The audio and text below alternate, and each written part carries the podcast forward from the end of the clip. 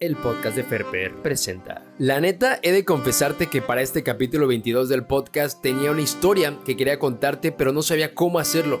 Se me ocurrieron varias ideas, pero al final ninguna me terminó por convencer, entonces dije, oh, ¿y ahora quién podrá ayudarme? Pensé que el Chapulín Colorado me iba a contestar. ¿No lo hizo? Entonces, pues nada, terminé haciendo esto. La historia inicia en China en el 2019. No te apures, no soy AMLO, así que voy a ser breve. Un murciélago en caldo es como todo esto inicia, sin saber que el mundo hoy está al borde de la desquicia. El COVID nace en plena Navidad y en Año Nuevo. El 2020 aparece y empieza el relevo. La gente anticipa un grandioso porvenir sin saber en lo que realmente se iba a convertir. El virus se comienza a esparcir rápidamente, casi como CR7. Ese tipo está demente. En China los contagios empiezan a aparecer y en Europa dicen no hay bronca, aquí no hay que temer. De repente, oh sorpresa para el viejo continente, en Francia y en Italia se empieza a enfermar la gente, ya hay muertos en Tailandia, en China y en Japón y en la Casa Blanca ya piensan en plan de protección. OMC comienza a preocuparse por esta pandemia, parece de película digna de la academia, los eventos importantes se van a cancelar, pues parece que el corona todo mundo va a afectar. El pueblo mexicano sigue con lo de la rifa, con la lana no alcanza y no baja la tarifa hasta que llega el primer caso a finales de febrero y la preocupación invade al obrero y al banquero. De repente de la nada sale un tal López Gatel, subsecretario de salud del gobierno de Andrés Manuel, un funcionario de confianza al parecer, un hombre fiel con un currículum que avala que él está en otro nivel.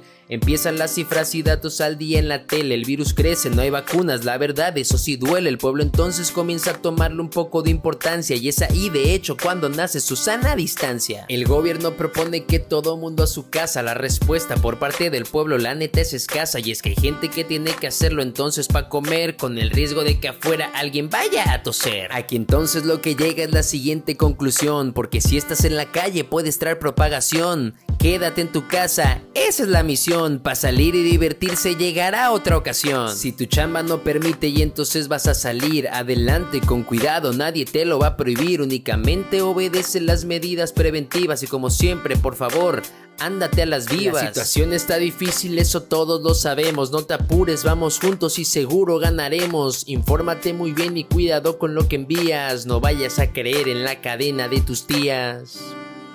Yo el rap del Ferper junto al Ferper y el Ferper.